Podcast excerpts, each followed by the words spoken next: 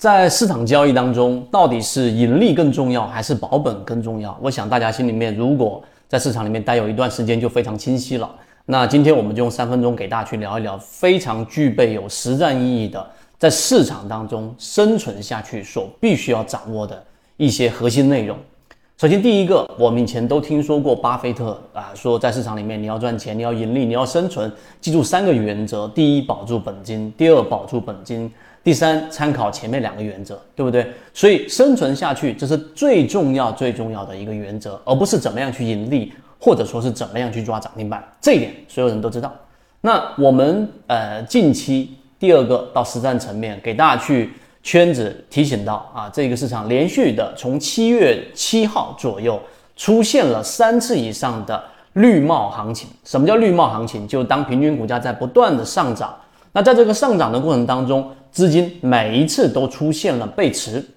啊，那这个背驰过程当中就意味着，当上涨的过程当中，场外的资金没有增量资金进场，于是这里面市场一直在积蓄着我们在说的这种风险，所以这是第二点，市场我们近期这两个交易日出现了一个短期的调整，而这个调整也跌出了大盘的灰色区域，所以在这一段时间里面，风险一定是放在首位的。但问题就在于，我们并不是要等到风险真正出现暴跌的时候才考虑去减仓，才考虑去谨慎。因为从七月份开始，这个绿帽行情一直在出现，所以在圈子里面的各位船员也一直在验证。这是第二点。好，这是结果层面。第三个层面，我们一直告诉给大家，实际上在交易当中，缠论是非常重要的一个交易系统。那大盘我们讲完了，我们回到个股的一个标的。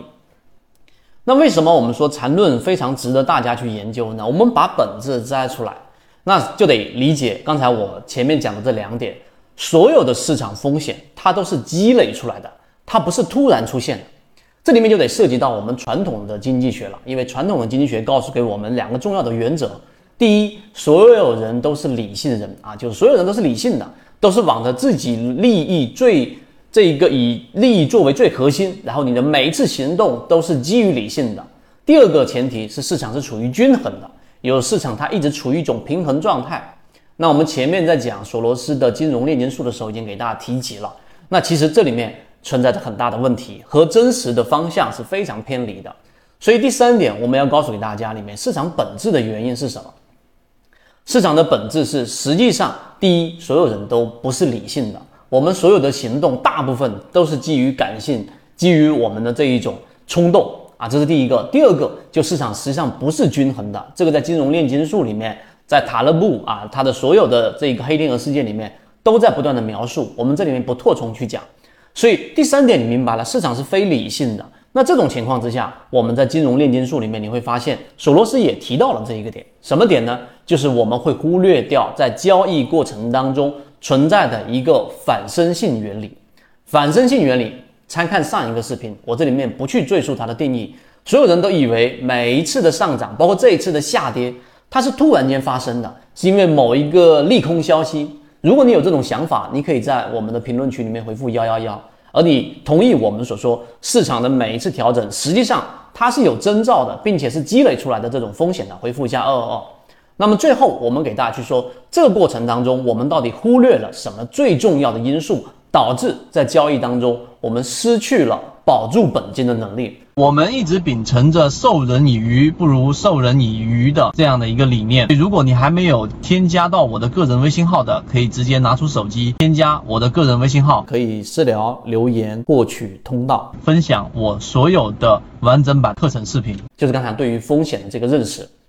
我们认为风险突然发生，我们认为风险是突然间平衡被打破了。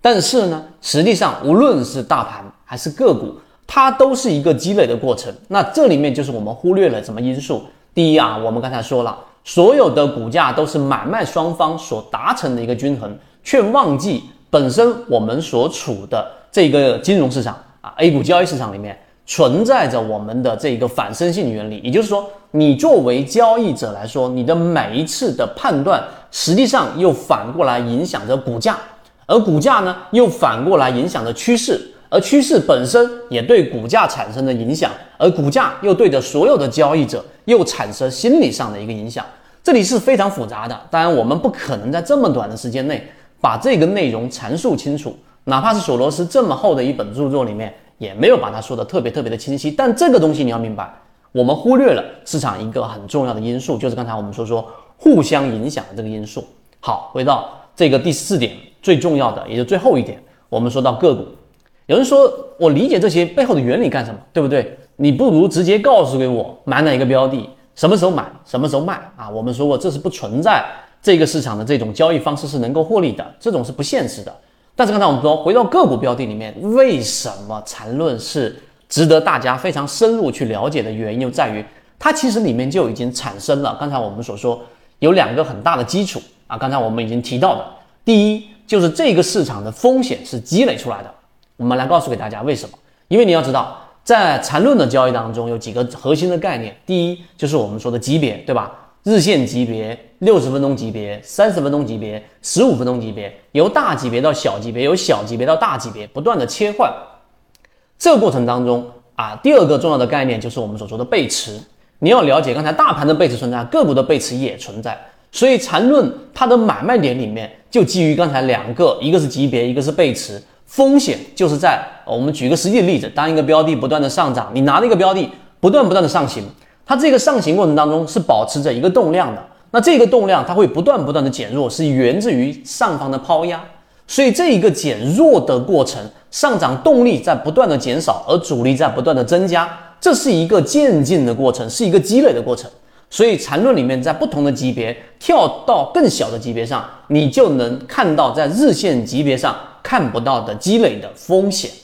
那当然里面会有涉及到一些。啊，我们说的交易模型的元素，但这一点你明白了之后，你就知道缠论它的核心在这里，而不是你去研究到底这一笔这个很重要，技法上的这是怎么样画一笔，怎么样去画一个中枢，这肯定很重要。但是你如果不理解刚才我们所讲的这一个风险是不断积累的过程，实际上就存在着